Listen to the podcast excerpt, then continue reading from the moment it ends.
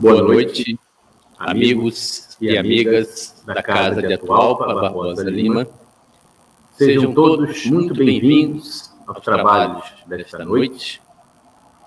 Antes de iniciar a palestra da noite, será proferida pelo nosso irmão Wilson Abreu, cujo tema será Código Penal da Vida Futura. Vamos fazer uma preparação de ambiente, uma rápida leitura, porém profunda, do livro Fonte Viva, pelo Espírito Emmanuel, fotografado pelo médium Francisco Cândido Xavier. Capítulo 6, aceita a correção. E, na, ver, na verdade, toda correção no presente não parece ser de gozo, senão de tristeza, mas depois produz um fruto pacífico de justiça nos exercitados por ela. Isso é Paulo aos Hebreus, capítulo 12, versículo 11. A terra, sob a pressão do arado, rasga-se e dilacera-se. No entanto, a breve tempo, de suas leiras retificadas brotam flores e frutos deliciosos. A árvore, em regime de poda, perde vastas reservas de seiva, desnutrindo-se e afeando-se. Todavia, em semanas rápidas, cobre-se de nova robustez, habilitando-se a beleza e a fartura. A água humilde abandona o aconchego da fonte, sofre os impositivos do movimento, alcança o grande rio e depois partilha a grandeza do mar. Qual ocorre na esfera simples da natureza acontece no reino complexo da alma. A corrigenda é sempre rude, desagradável, amargurosa, mas naqueles que lhe aceitam a luz, resulta sempre em frutos abençoados de experiência, conhecimento, compreensão e justiça. A terra, a árvore e a água suportam-na através de constrangimento, mas o homem campeão da inteligência no planeta, é livre para recebê-la e ambientá-la no próprio coração. O problema da felicidade pessoal, por isso mesmo, nunca será resolvido pela fuga ao processo reparador. Exterioriza-se a correção celeste em todos os ângulos da terra. Raros, contudo, lhe aceitam a bênção, porque semelhante dádiva, na maior parte das vezes, não chega envolvida em arminho, e quando levada aos lábios, não se assemelha a saboroso confeito. Surge revestida de acúlios ou misturada de fel, à guisa de remédio curativo e salutar. Não percas, portanto, a tua preciosa oportunidade de aperfeiçoamento. A dor e o obstáculo, o trabalho e a luta são recursos de sublimação que nos compete aproveitar mantendo então pensamento nível elevado, buscando uma sintonia com os amigos espirituais, os mentores desta casa, com Jesus, nosso divino amigo, e com Deus, nosso Pai, Criador. Queremos agradecer as bênçãos da vida por estarmos aqui nesta noite, prontos a receber a palavra que nos consola e nos esclarece, prontos a estudar um pouco mais desta doutrina maravilhosa, esclarecedora, que nos traz o consolo, que nos traz a chave para o entendimento, para o, para desenvolvimento, desenvolvimento da terra raciocinada, do porquê sofremos, do de onde viemos, para onde vamos, e de por que estamos passando por certos problemas por certas dificuldades, enquanto outros não passam, enquanto para outros o caminho é mais florido e para nós, muitas vezes revestido de espinhos e de amargurosas impressões. Pedimos, Senhor, que nos ajude a enfrentar os problemas da vida com a cabeça erguida, cientes de um futuro melhor, se caso persistamos e semeamos o bem. Esteja conosco, Senhor, nesse instante, que assim Graças a Deus. E pessoal, chamo então nosso companheiro Wilson Abreu para uso da palavra na noite de hoje. Wilson, palavra contigo. Boa noite para todos. Bastante alegria. A gente tem a oportunidade de trazer na noite de hoje, aqui no Grêmio Atual para Barbosa Lima, os conteúdos do Código Penal da Vida Futura, que Allan Kardec escreveu no livro O Céu e o Inferno. Oportunidade boa da gente poder refletir nos cuidados que nos cabe procurar, nos cabe cultivar nessa vida, nessa encarnação, para que quando retornarmos à pátria espiritual de onde viemos, nós possamos estar enquadrados num esquema de avaliação harmônico, tranquilo, condizente com a preocupação que todos nós temos de amarmos a Deus sobre todas as coisas, amarmos ao próximo como gostaríamos que eles nos amassem, que fôssemos amados, e trabalhar no sentido da nossa renovação, transformação moral, no esforço de dominar as nossas más inclinações. Código Penal da Vida Futura. Código Penal. A gente lembra dos bancos escolares, eu lá no Colégio Pedro II, do Rio de Janeiro, ouvindo o, sobre o Código de Hammurabi, no Irã, atual Irã, na antiga Pérsia, lá no Vale dos Rios Tibre e Eufrates, né, no, na Ásia Central, a oportunidade que o homem teve de colocar, definir e esculpir com caracteres cuneiformes, que a gente não sabe ler, diferente dos egípcios, né? só tracinhos, feito pequenas cunhas, definir regras de comportamento nos contratos, nos, nas plantações, nos empréstimos, na, na disponibilidade das pessoas participarem, serem convocadas para momentos de guerra com, com, outras, com outros países, com outras regiões. Então, um, um, código de conduta, lá há séculos antes da presença de Jesus de Nazaré. Com Jesus Cristo, nós tivemos aquele aprimoramento, aquele aperfeiçoamento do código recebido por Moisés, todo aquele, aqueles ensinamentos dos 40 anos de peregrinação no deserto, saído, saídos os hebreus do Egito e caminhando para Canaã, a terra prometida. E há dois mil anos atrás, dois mil e vinte e dois anos atrás, a presença do Mestre no seu apostolado, né? possibilidade que a gente está tendo de refletir com o Consolador prometido o verdadeiro sentido do amor que o Mestre pede, orienta para que a gente se comunique, se relacione, se vincule ao relacionamento com o nosso Pai e o amor que a gente deve cultivar com o nosso próximo, todos os irmãos que a providência divina trouxer para a nossa convivência na presente encarnação.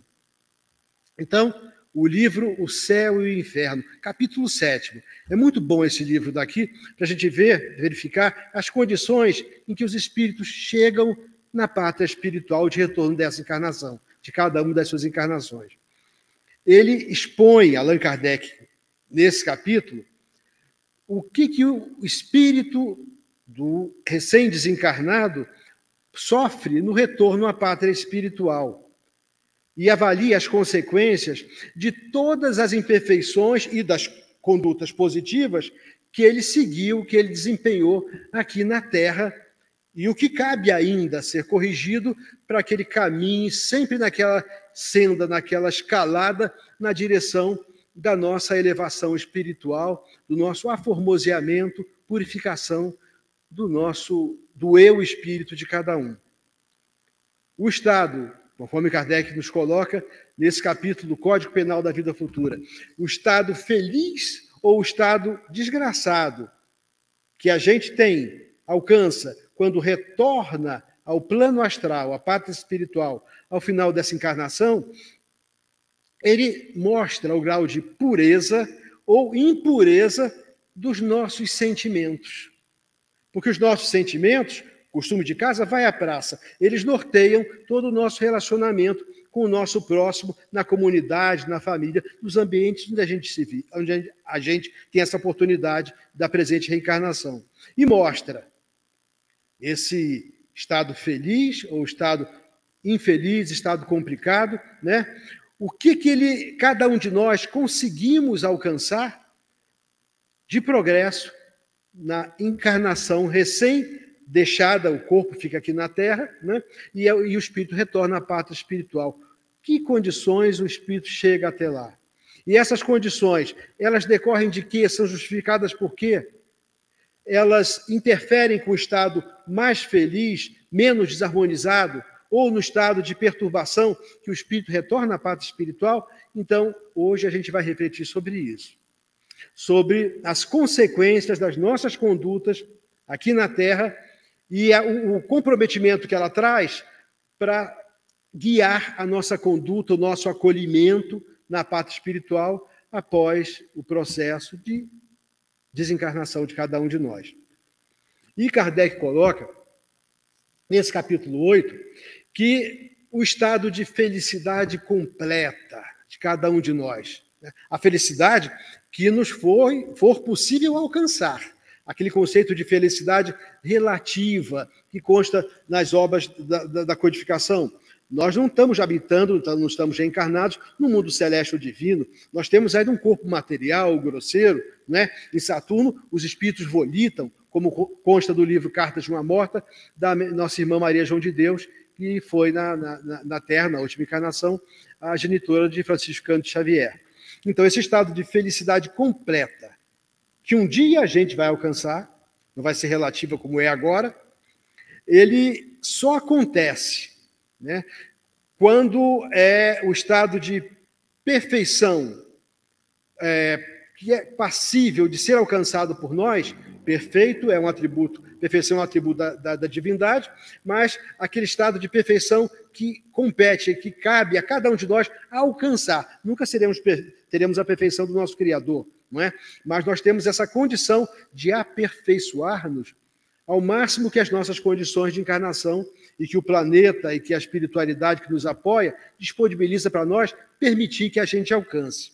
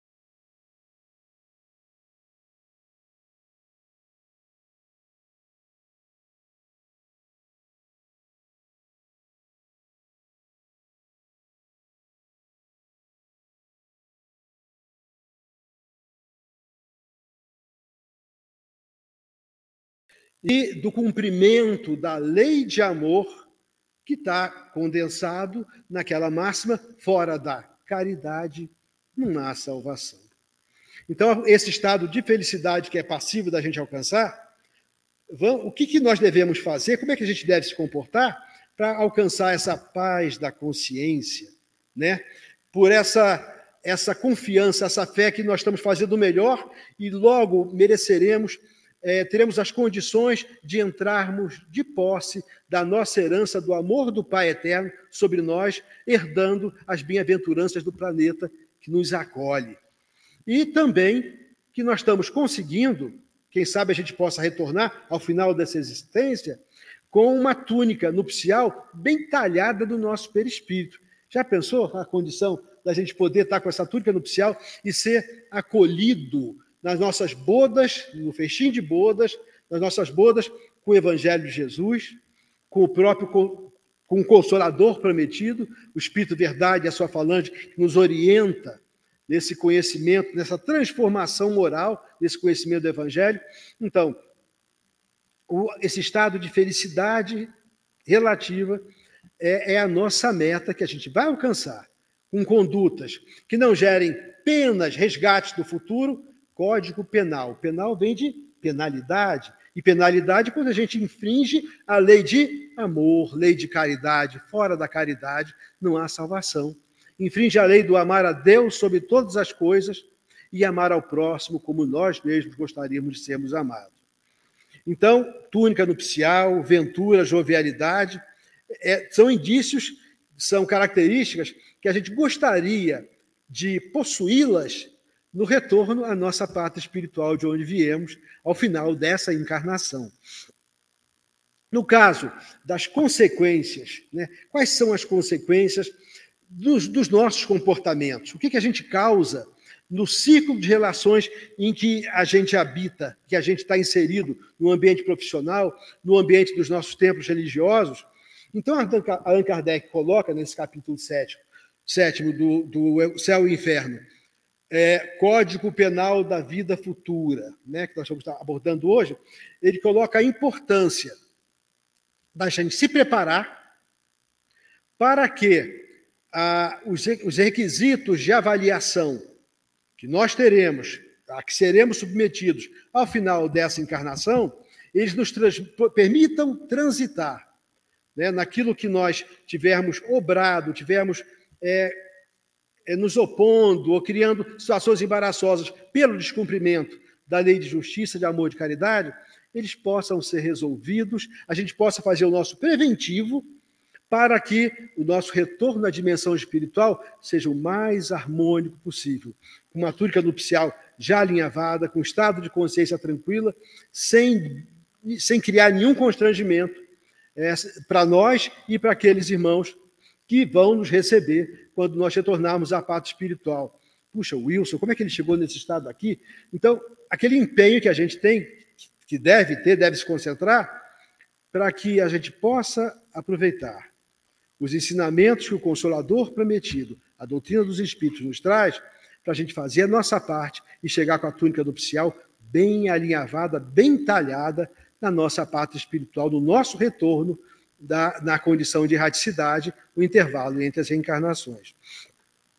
Então, as nossas imperfeições que a gente ainda tem, se nós estamos encarnados aqui no planeta Terra, nós estamos passando por um processo de aprimoramento. E agora, como a Terra, o nosso planeta, está caminhando para a condição de mundo de regeneração, então nós, quase que diariamente, nós somos submetidos aos testemunhos de gentileza, de caridade, de assistência, de disponibilidade de servir e orientar, de convivência feliz e harmoniosa com o nosso próximo, no ambiente escolar, no ambiente profissional, no ciclo familiar, no templo religioso que a gente frequenta.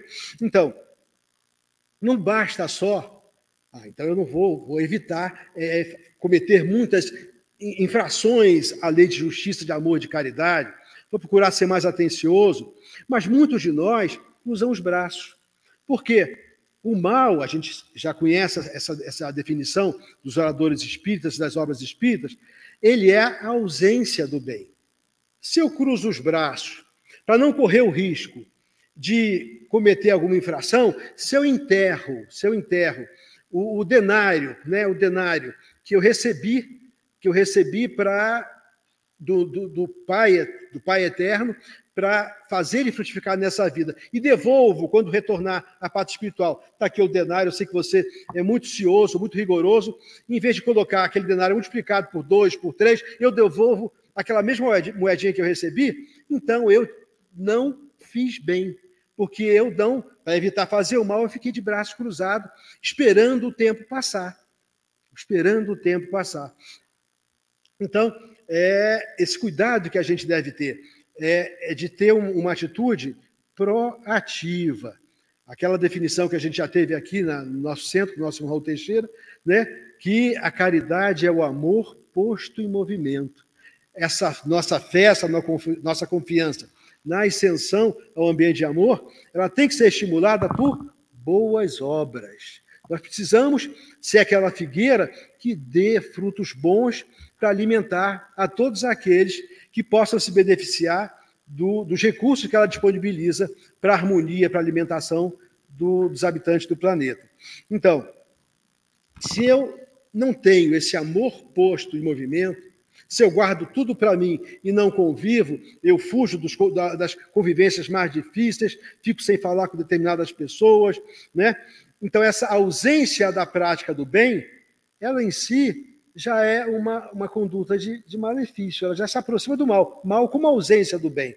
Por temor, eu vou devolver a mesma moeda, o mesmo talento, os mesmos recursos que a providência divina me dotou, me premiou para eu fazer frutificar nessa vida. Então, é uma infração também à lei de amor a gente guardar os nossos talentos, os nossos dons, e não é, compartilhá-los com as nossas relações a quem a, a vida nos aproximou nessa encarnação. É, o amor posto em movimento. Se eu não uso essa, esses talentos que eu tenho, eu estou na. Eu usei essa expressão, me veio a intuição agora em casa, na contramão do caminho de subida para o reino do, de Deus, o reino dos céus. O meu reino não é desse mundo. A gente conhece essa, essa expressão do contato de Jesus com Pôncio Pilatos, na, na, nas preliminares ali do julgamento lá no, do Sinédrio. Né? O meu reino desse, não é desse mundo. Porque se o meu reino fosse desse mundo, o exército de anjos teria impedido que eu caísse nas mãos dos judeus, como estou caindo agora. Mas o meu reino ainda não é aqui. Então, esse, esse cuidado, esse esforço que a gente tem que fazer é, é, é permanente para fazer boas obras, é para servir o nosso próximo, trabalhando, compartilhando e sendo aquele bom fermento na massa, usando a expressão de Emmanuel, de um outro versículo do Evangelho segundo Mateus, para frutificar e trazer o que nós temos de melhor no nosso coração para o nosso convívio, para o nosso próximo. E estar na contramão de subida, na, na via sem precedente de subida para o reino de Deus, que ainda não é aqui, estamos chegando ainda à condição de mundo de regeneração, é uma infração também à lei de Deus. E quem guarda muito todos os talentos, como é que nós vamos chegar do lado de lá? E depois da prestação de contas, está aqui, ó, a mesma moedinha que você me deu, estou lhe dando. E quando outros colegas, outras pessoas vão trazer, olha aqui, eu fiz frutificar 3 para 1, 4 para 1, 100 para 1, e devolve ao pai, devolve ao, nosso contratador, que nos deu essa oportunidade de atuação aqui na Terra, a frutificação dos dons que ele permitiu que a gente desenvolvesse e cultivasse, que a providência nos abençoou nessa encarnação. Então, com certeza, cruzar os braços na encarnação com medo de cometer alguma infração e ter alguma complicação no Código Penal da vida futura, se eu tenho uma infração, eu vou receber uma penalidade. Penal, penalidade, um castigo, uma situação mais difícil, né? O que, que vai acontecer comigo? Eu vou ter mais uma infração, não fazer o bem, Lucimar, mais uma infração anotada no meu prontuário espiritual. Estou usando uma metáfora, prontuário espiritual, vocês sabem, os médicos, todo mundo tem o prontuário lá da gente. Já pensou como é que vai estar o nosso prontuário? De Wilson de braços cruzados? Como é, que, como é que a gente vai estar nessa situação? Com que cara a gente vai chegar na, no, na, no plano espiritual? Uma situação semelhante à do livro Voltei. Todo mundo que, Frederico, que, que, o, irmão, que o Frederico Fiedler, ex-diretor da Federação Espírita Brasileira, cruzava, todo mundo, mas ele já está com uma claridade, e eu estou aqui opaco. Quem já leu o livro Voltei, está disponível aqui na nossa biblioteca, nossa irmã Suzy tem disponibilidade para emprestar. É, é, que situação vamos chegar lá? De que, de que maneira cometemos infração porque ficamos de braço cruzado? Né? Então, toda a cota, toda a cota, a quantidade, é, a pontuação de perfeição que a gente conseguiu adquirir aqui na Terra, mais paciência, mais gentileza, mais humildade, deixar que fale o outro, para a gente não entrar em discussão. Jesus não bateu boca com Pilatos, né? Isso será uma fonte de gozo, de gozo, uma pontuação positiva no nosso prontuário espiritual. Qualquer gentileza, qualquer cota de perfeição, qualquer hábito que a gente já repetiu, já trouxe, já conscientizou nosso eu interior, isso vai ser um ponto positivo para nós, para que no nosso retorno à dimensão espiritual, a gente não, não seja avaliado pelas penalidades de não ter agido, de ter se omitido, né? quando podia ter feito frutificar virtudes, paciência, é, simpatia, amizade com o nosso próximo. É, a pontuação, essa pontuação pode, inclusive, atenuar sofrimentos de algum deslize pelo qual a gente passa. Nós não somos perfeitos ainda. De vez em quando, e paciência é difícil, e eu perdi, e eu respondi de um jeito. Então, sempre cada um de nós, pelo estágio evolutivo que a gente tem, vai ter sempre alguma coisinha que a gente. É, e olha aqui o que está aqui no quadro de registro, eu deixei aqui para a gente trabalhar, né? Olha, eu coloquei ali arrependimento, não está escrito arrependimento no quadro de giz? Vocês conseguem, estão vendo aqui, olha, arrependimento, né? que é a, ih, a conscientização. Ih, eu não devia ter feito aquilo. E eu me precipitei. Olha, se eu tivesse esperado mais um pouco, se eu tivesse ficado calado e não respondido no, no momento seguinte, ia haver uma resolução da, daquela situação difícil na qual eu estava envolvida na relação com o companheiro. Né? O arrependimento ele pode evoluir para uma situação de, de complicação de expiação. Expiação é o quê? Eu coloquei ali o remorso, a, o sofrimento. No arrependimento, você não está sofrendo ainda, não. Você está conversando com você mesmo. Ah, meu Deus, ah, se eu soubesse que aquilo pudesse acontecer, no momento seguinte, tudo pode mudar. Não tem esse jargão aqui? Tudo pode mudar no momento seguinte. Joana de Anjos, no livro que ela tem Esperança, ela fala disso. A vida pode mudar e eu não tive a paciência. E aí, quem sabe que compromissos, que, que enfrentamento, que contusão, eu não me criei que, nessa, numa trombada, num choque, que me provocou uma situação de uma conduta que me trouxe remorso. Né? E se eu me arrependi, se eu cometi uma infração que causei prejuízo a terceiros, eu vou precisar reparar. Então a gente vai seguir agora, a partir desse momento, explorando essas situações no nosso retorno à pátria espiritual, como é que a gente vai conviver em cada uma dessas situações. Né? É, cota de perfeição, a gente deve ter essa cota de paciência, de gentileza, de ternura, de confiança, de amizade. Ela pode, então, fica esse entendimento. Por Allan Kardec, no céu e inferno, pode se atenuar. Todo bem que se faz é uma luz no caminho. Vai, vai explorar isso aqui mais adiante. Né? Não há, Allan Kardec coloca aqui, uma só qualidade boa que a gente tenha de um gozo, né, que não seja fonte de um gozo, de uma, de uma, de uma harmonia para o eu interior, para o nosso ser, para Wilson Espírito, para cada um de nós.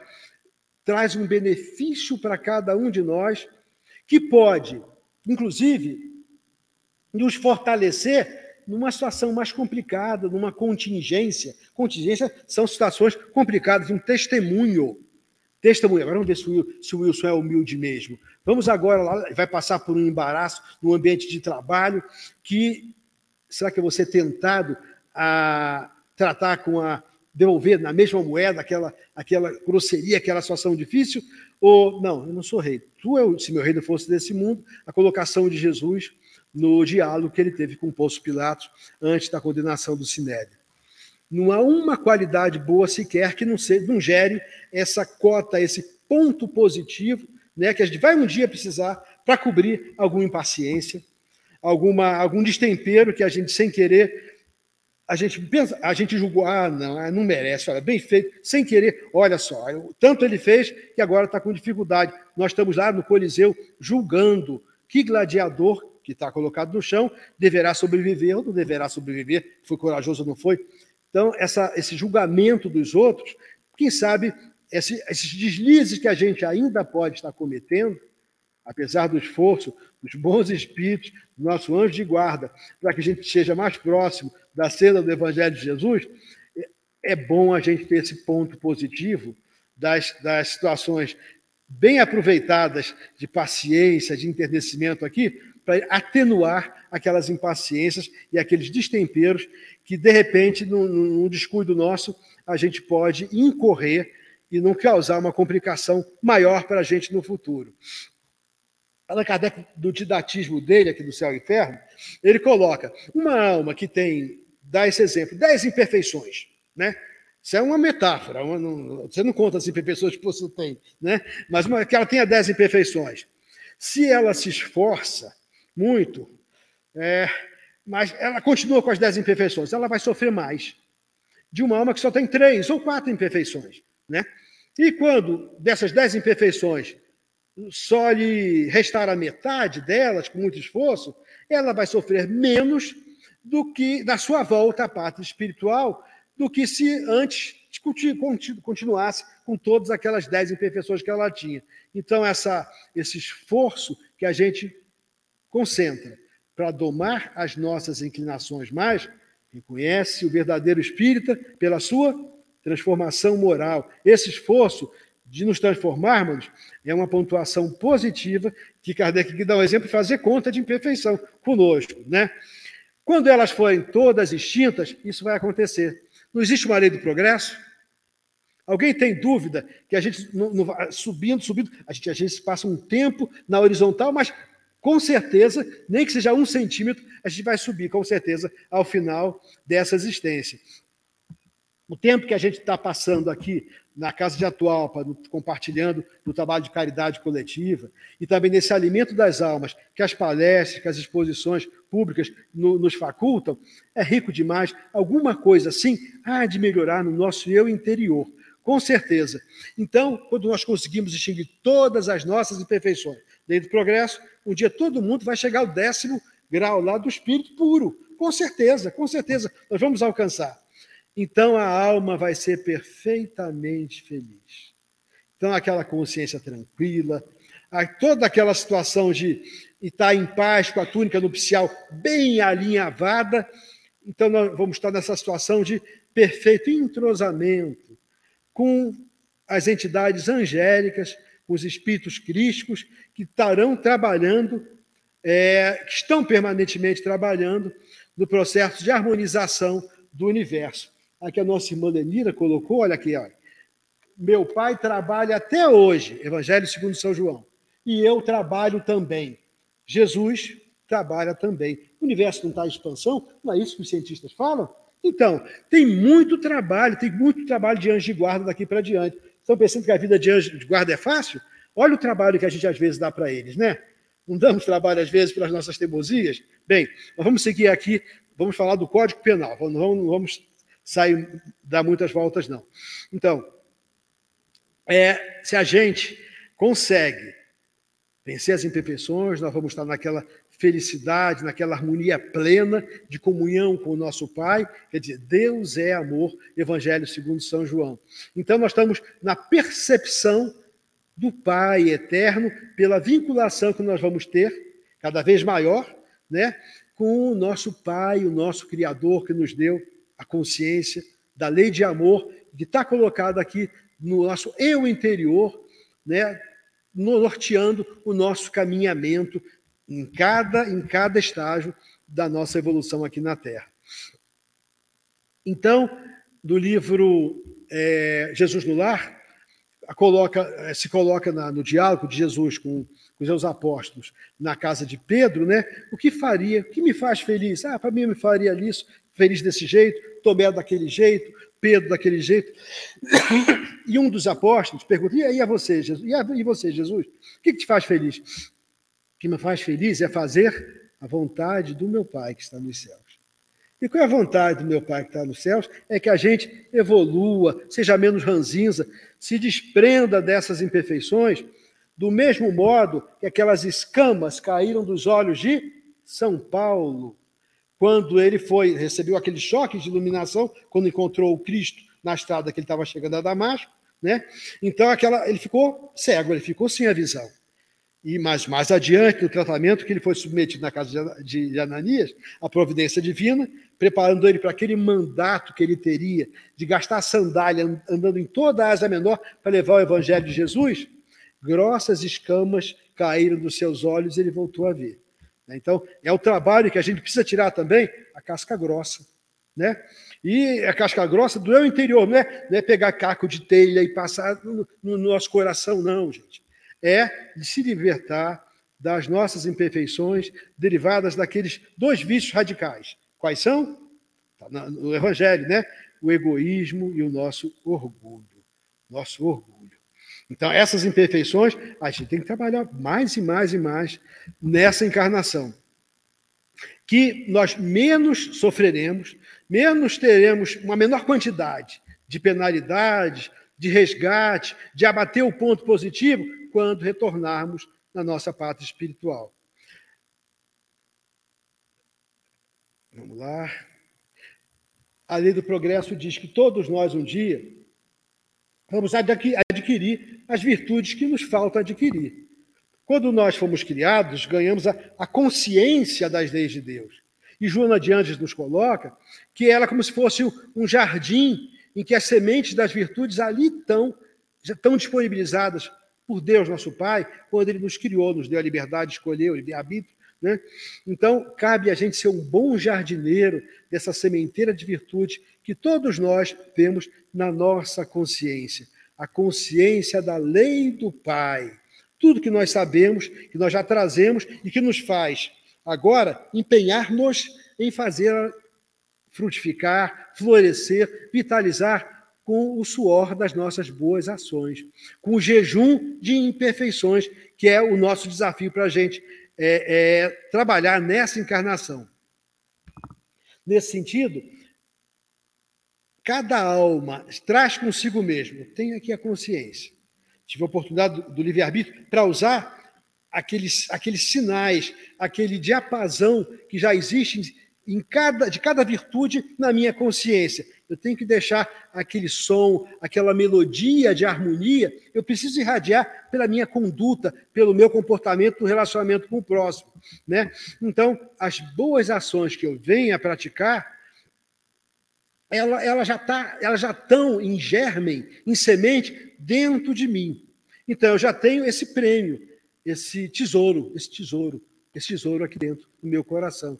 Né? O, o espírito Júlio Diniz, ele tem, escreve numa, numa, num, numa, num poema sobre o êxtase de São Francisco de Assis, e ele coloca né, que Francisco de Assis, um poema que eu já declamei aqui, ele, em divinal alegria, via os lírios, os jasmins, que não fiam, que não crescem, com roupagens que parecem vestidos de serafins, serafins entidades angélicas. Via as aves que não trabalham e que, no entanto, se agasalham nos celeiros da fartura, saltando de galho em galho, buscando a graça do orvalho, bênção do céu, doce e pura. Mas, sobretudo, Francisco ainda via a sacrossanta harmonia de um coração sofredor. Harmonia de um coração sofredor, que não tendo amor nem luz, tem tesouros de esplendor no terno amor de Jesus. alcance da nossa oração. Nós somos milionários, milionários do amor de Jesus. E esse recurso é a prece. Não é a reza, não. Pai nosso está no céu. É aquele sentimento, aquela conversa com os nossos amigos espirituais. Então, nós já temos o desempenho de jardineiros das virtudes do nosso coração, temos a semente da nossa consciência, os psicólogos falam em alter ego, né? tem as escolas Freud, de Jung, então tem aquele, aquele senso comum aqui que já inato que a gente traz com a gente, nada mais é que a consciência, a semente da lei de justiça, amor e caridade que nós temos com a nossa criação no nosso eu interior. Né? Então, nós já trazemos esse aspecto positivo. E trazemos também, se a gente for merecedor, a penalidade da nossa preguiça. Da nossa preguiça. E caso, quando nós temos o livre-arbítrio, a gente em algum momento pode ficar, expressão que os amigos espirituais usam, né, Divaldo usa também, está presente no Obras Póstumas, fora do nosso juízo perfeito, e cometemos um conjunto de desatenções, de infrações à lei de amor, de acolhimento, de harmonia no nosso cotidiano. E o que, que acontece? Né, se eu fico fora do meu juízo perfeito e vou cometer alguma ação do relacionamento que eu me arrependa, que depois eu vou sentir remorso, e esse remorso é uma expiação, né? e depois eu vou ter que me esforçar em, em reparar né, todo um comprometimento para eu chegar com uma pontuação positiva ao final dessa encarnação no plano espiritual. Um, uma cota de, de, de pontuação de amor, de virtude, de harmonia positiva. Se eu conseguir fazer isso, com certeza, perdão, com certeza eu vou merecer é, a, o acolhimento num ambiente mais harmonizado, quem sabe a assistência daqueles que nos antecederam no retorno à pátria espiritual, numa condição de evolução mais, mais melhor do que a nossa, né? Então, é, com certeza, é, não, não, haverá necessidade lá na, na, espiritualidade, a gente espera, né, passa por onde para o crescimento, que possa ser bem acolhido no nosso retorno espiritual. A, a gente tem é, sinais evidências, né, de algumas pessoas que já conviveram com a gente aqui e que, de uma forma ou de outra, já, pelos nossos irmãos que têm talentos, percepção mediúnica, descreve, não, esse lugar aqui é muito bom, esse lugar aqui é muito bom, quer dizer, de, de poder colher os frutos de boa conduta do, do, do retorno à dimensão espiritual. Né? Mas se eu causo, se eu caso muito prejuízo para os outros, se eu sou lembrado é, por, pelas cobranças, pelo meu mau humor, pela cisânia dos ambientes que eu, que eu, que eu convivo, né?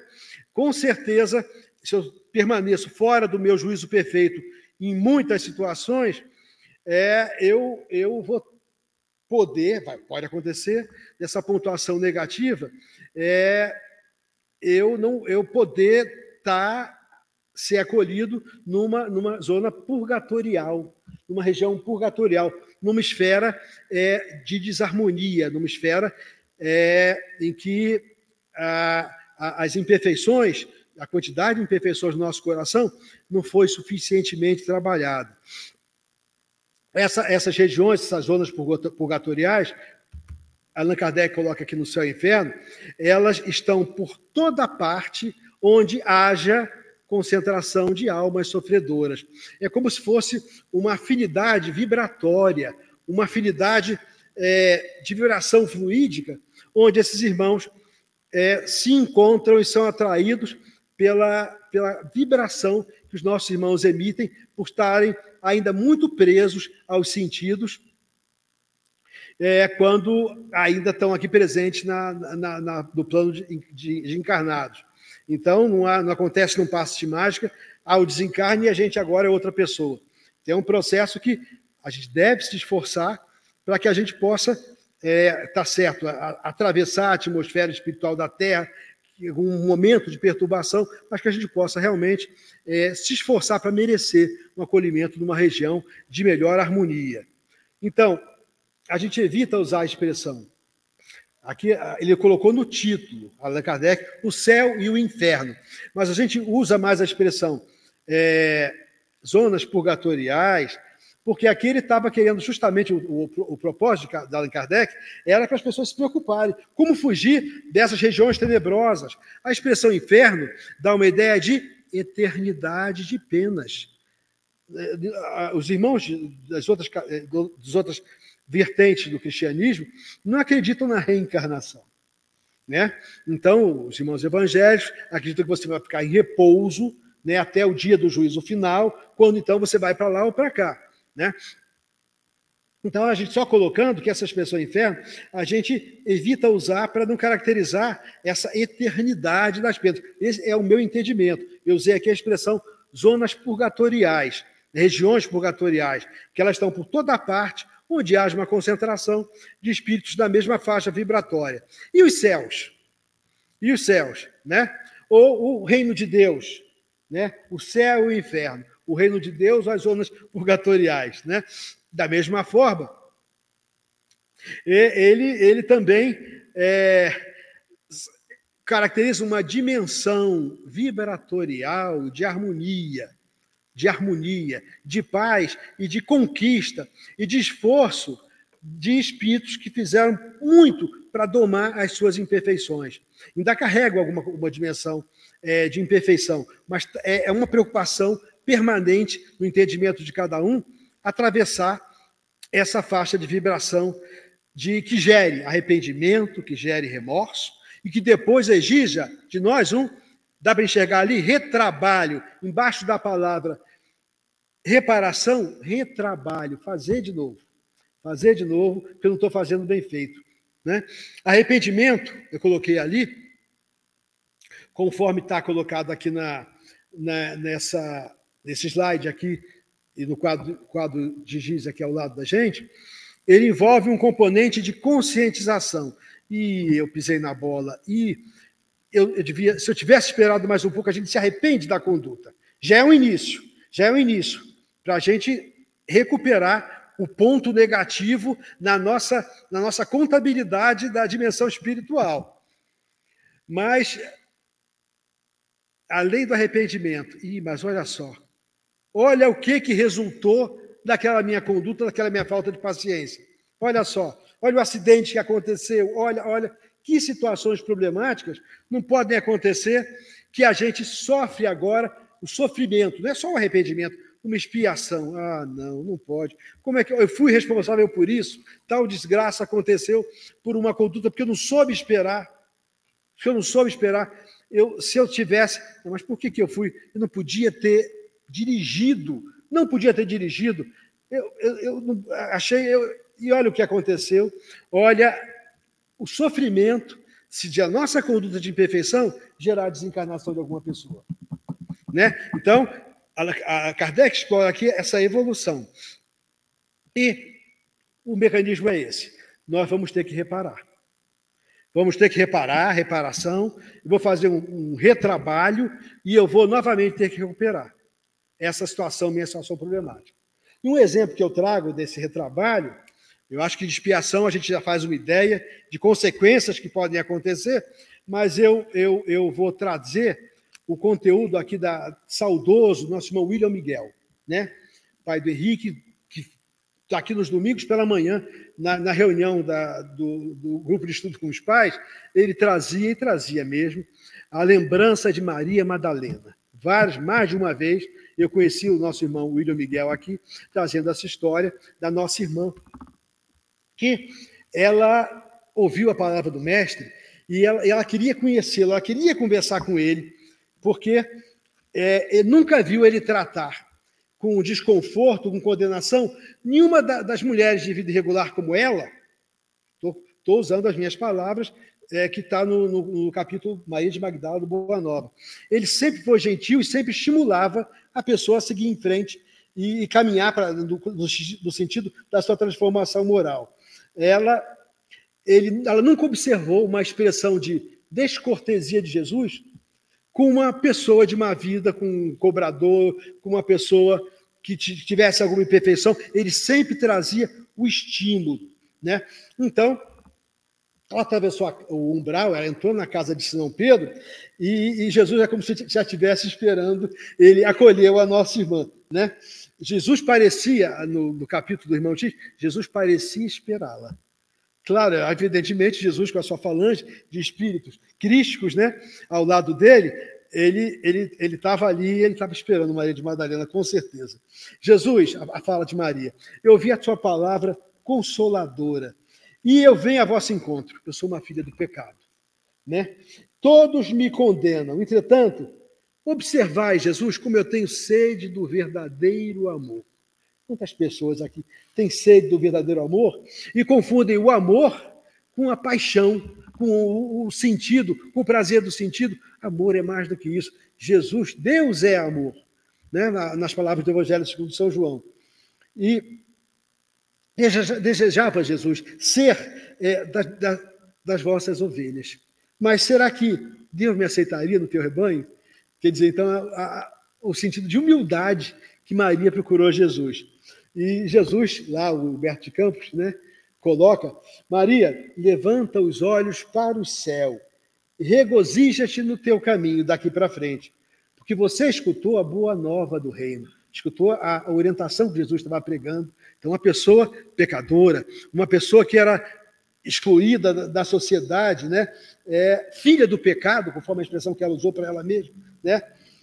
Maria, é, Maria, Maria Madalena, Maria, poderias pensar que alguém no mundo estivesse condenado ao pecado eterno.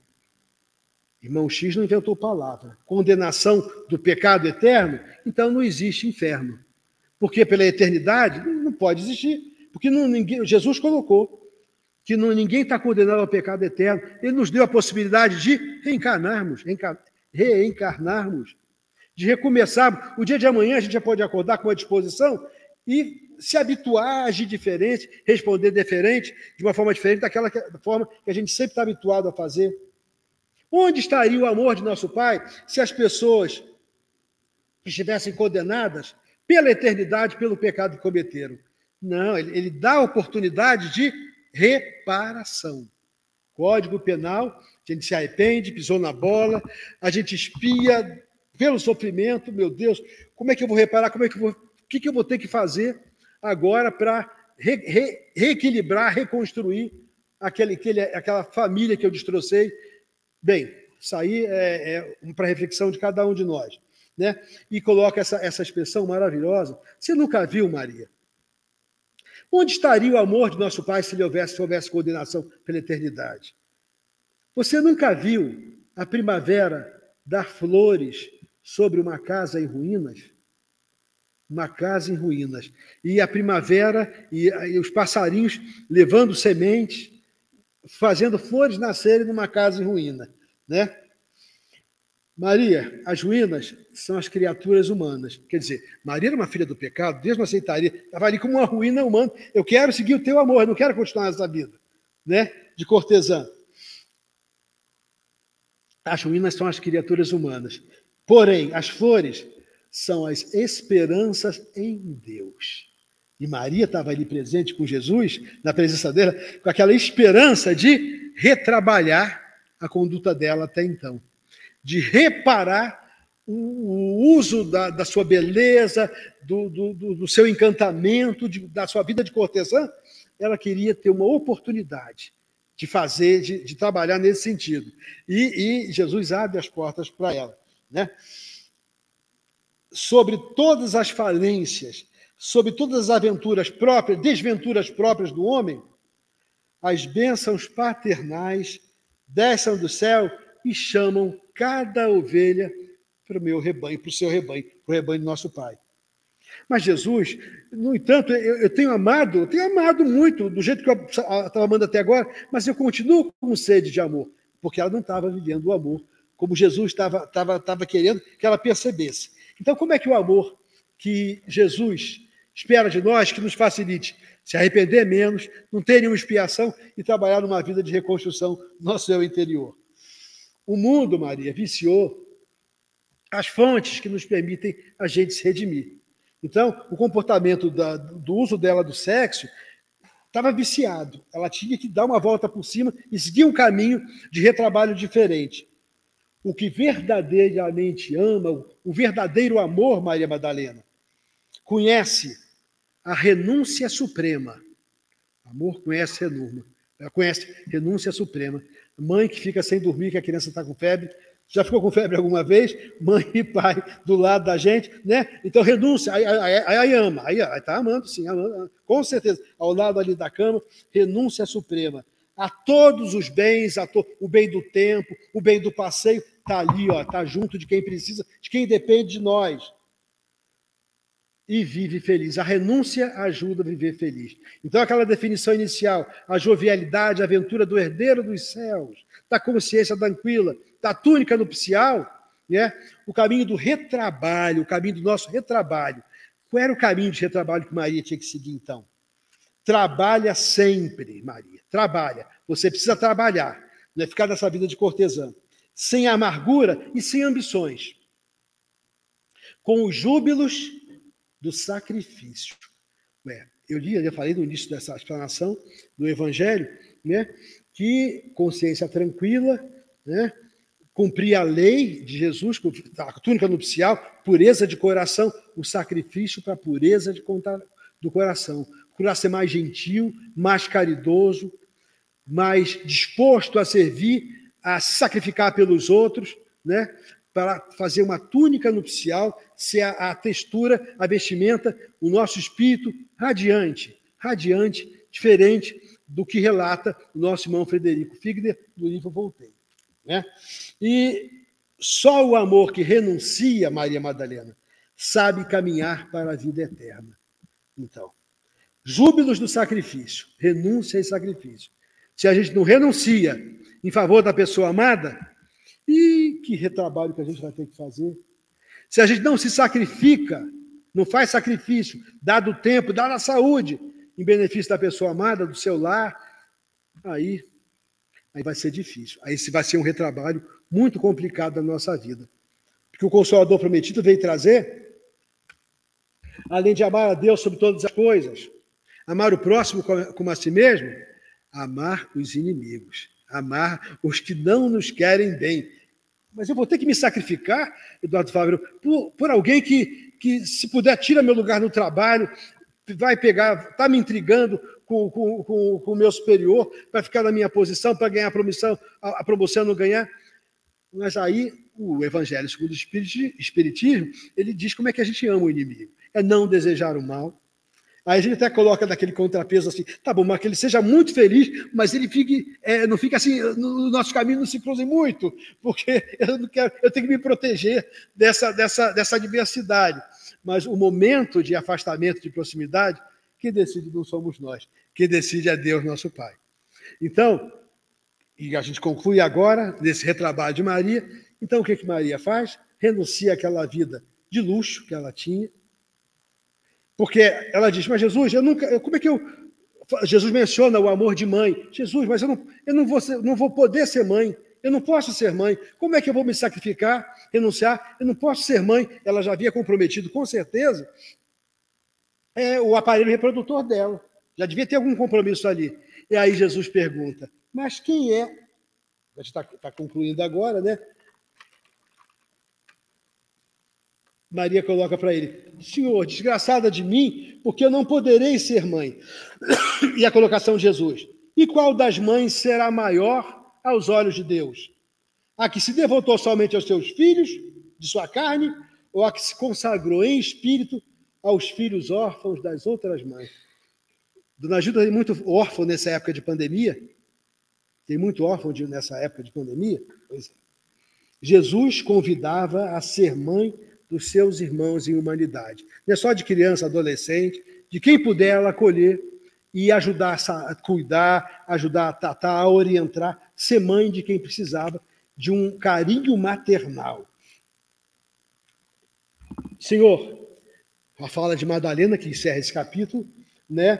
É, doravante, renunciarei aos prazeres transitórios do mundo para adquirir esse amor celestial que você me ensinou com renúncia e sacrifício. Quem não renuncia nem sacrifica, não ama. É só fachada, e quando chegar no plano espiritual, o que vai ter de arrependimento, arrependimento, o que vai ter de expiação, porque não é desse amor da Maria Madalena aqui, renunciar e sacrificar. E ela vai, ela vai, ela vai, vai para o Vale dos Leprosos e adota como filhos, como filhos, todos os órfãos dos pais é, que haviam desencarnado pela ranceníase. Né? E o reconhecimento dessa transformação, desse retrabalho que ela fez na vida dela, qual foi? Qual foi, qual foi? Dona Solange, qual foi a primeira pessoa para quem Jesus apareceu quando José de Arimateia foi lá no lugar que colocaram aquela pedra? Né? Cadê o corpo de Cadê Jesus que estava aqui? Para quem foi a primeira pessoa? Seu Irã Miguel aqui, Dona Pureza, quem? Maria de Madalena. Então ela fez o retrabalho no coração dela. Fez o retrabalho, recebeu Jesus, recebeu Jesus e praticou aquela, aquela, aquela, aquela orientação que Jesus nos colocou. Então a gente caminha agora para, o nosso encerramento. Né? Mais tempo teríamos, mais a disciplina do horário. A gente, arrependimento, nós vamos conviver com ele, que seja um menor, se arrependa menos, para ter uma pontuação melhor quando retornarmos à parte espiritual. Que a gente evite assumir riscos. Ah, eu, eu não queria, mas eu assumi o risco. Se eu bebi, eu assumi o risco. Não é o que a gente escuta aqui lendo notícia em jornal? Então, que não haja, que não existam, existam expiações na vida da gente, no retorno à pátria espiritual. Né? Eu me lembro que eu coloquei aqui, o tempo não permite, né? A história de alguém condenado pela forca e que não aguentava o remorso. O remorso das coisas que ele tinha feito aqui, aqui na terra mas não, dá, não deu, deu para trazer esse exemplo da expiação. Mas eu trouxe o exemplo de Maria de Madalena, de reparação no trabalho. Que Jesus nos abençoe e nos aproxime cada vez mais desses tesouros que existem nas obras da codificação.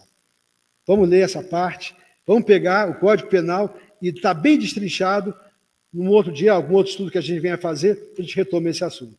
Deus nos abençoe eu passo a palavra ao nosso irmão dirigente. Wilson, muito obrigado por tão lindas reflexões sobre o Código Penal da Vida Futura e sobre tudo que essa doutrina maravilhosa né, nos ensina a respeito disso, né, de que não há penas eternas, de que nós temos a oportunidade sempre de repararmos né, os nossos erros, os danos que nós causamos aos nossos semelhantes. E de recomeçar um novo começo, né? Cada dia e cada encarnação. Uma nova oportunidade, cada dia é uma folha em branco, né? que ser um papel em branco que serve para a gente fazer, para a gente escrever a nossa própria história, né? Temos alguns avisos aqui a serem passados para todos que estão aqui no salão. Este sábado haverá distribuição das Cestas do Coração, que é uma campanha permanente da casa em benefício de todos aqueles necessitados, onde há arrecadação de mantimentos, material de higiene. Quem quiser pode fazer a doação desse material aqui no Grêmio ou fazer uma transferência financeira. E o material será adquirido e repassado para as famílias assistidas. E quem quiser vir participar da entrega vai ser agora no sábado às 9 horas da manhã aqui no Grêmio. Tá? Todos estão convidados. Importante mencionar que já foi reiniciado, foram reiniciadas as atividades do DIG, né, o Departamento de Infância e Juventude da Casa. Então, todos os domingos, para você que tem filho, sobrinho, é, neto, né, na idade até 12 anos, as atividades começam às 9 horas da manhã e para os jovens de 13 a 20 anos, as atividades começam às 10h30. Então, não deixe de trazê-los a gente sabe da importância da evangelização, da importância da criança e do jovem receberem essas sementes de luz que são repassadas pelos evangelizadores de nossa casa. Tá? Então, também estão todos convidados. É, temos aqui também, na casa, a atividade do atendimento fraterno pelo diálogo, às segundas e quintas-feiras, atendimento presencial já foi retomado a partir das 19h15. Então, antes da palestra, quem tiver necessidade né, de uma conversa amiga, de um esclarecimento, né, de um desabafo, né, de receber uma orientação mais personalizada por um trabalhador da casa, chegue um pouco mais cedo e, e, procure né, o pessoal que está aqui de colete vermelho, né, que serão encaminhados para essa conversa franca e vocês sairão realmente é, com orientação segura, é, é, obviamente não com o problema né, resolvido, mas com uma orientação que a doutrina pode fornecer e aqui a gente pode buscar um caminho novo, quem sabe, para aquilo que a gente está vivendo, naquele problema. E também o Evangelho no Lar, né, uma atividade da casa, que reiniciou de modo virtual ainda, às sextas-feiras, às 18h45. Né, é meio a 45 minutos, né, 18h45 às 19h30. Então, é o Evangelho no Lar, também todos, quem quiser comparecer, é, basta entrar aí no link que está na tela é, é, e participar dessa atividade que traz tantos benefícios, né, o culto do Evangelho no Lar, para a nossa casa. A gente sabe, os Espíritos já nos comunicaram né, em vários livros, que é como se fosse criado um ponto de luz né, que chega a iluminar toda a rua, toda a quadra. Então é importante né, a gente trazer essa fonte de harmonia para a nossa casa. Né? Então, nós temos também é, a nossa próxima é, palestra, na verdade, é uma live, né, que será feita de modo virtual, no próximo domingo, às 9 horas da manhã, dia 8 de maio. A palestrante será a Cristina Leite, o tema Kardec e a educação para os bons hábitos. Então, muito importante esse tema, principalmente para nós pais, avós, orientadores, educadores, e temos sob nossa responsabilidade é, crianças e jovens, mas também para a nossa própria educação, para que a gente cultive bons hábitos e possa efetivamente melhor, é, nos livrarmos aos poucos das nossas imperfeições, como o Wilson comentou, né? cada imperfeição traz um sofrimento agregado. Né? Então, se a gente quer diminuir o nosso sofrimento, né? vamos trabalhar pela nossa educação espiritual. O convite fica, então, para todos acompanharmos a live no próximo domingo, às 9 horas da manhã. Vamos então, mantendo essa vibração elevada, pensarmos no Mestre Jesus andando pelo lago de Genezaré, pregando para as multidões as suas bem-aventuranças, dizendo que aqueles que são misericordiosos, os que são pobres de espírito, os que são brandos e humildes de coração, são bem-aventurados, herdarão a terra e terão as suas aflições consolados, para que possamos beber no seu amor, que é o verdadeiro amor, a fonte da vida, a fonte da verdadeira felicidade, e colocarmos em prática em nossa vida diária. Pedimos aos mentores da Casa da Atualpa que visitem a residência de cada um dos irmãos que estão acompanhando pela internet e que aqui derramem sobre todos aqueles que estão aqui neste grande salão as bênçãos de refazimento, de consolo, de ânimo, para que continuem na sua jornada terrena, agora repletos de esperança, de alegria e de bom ânimo para seguirem em frente.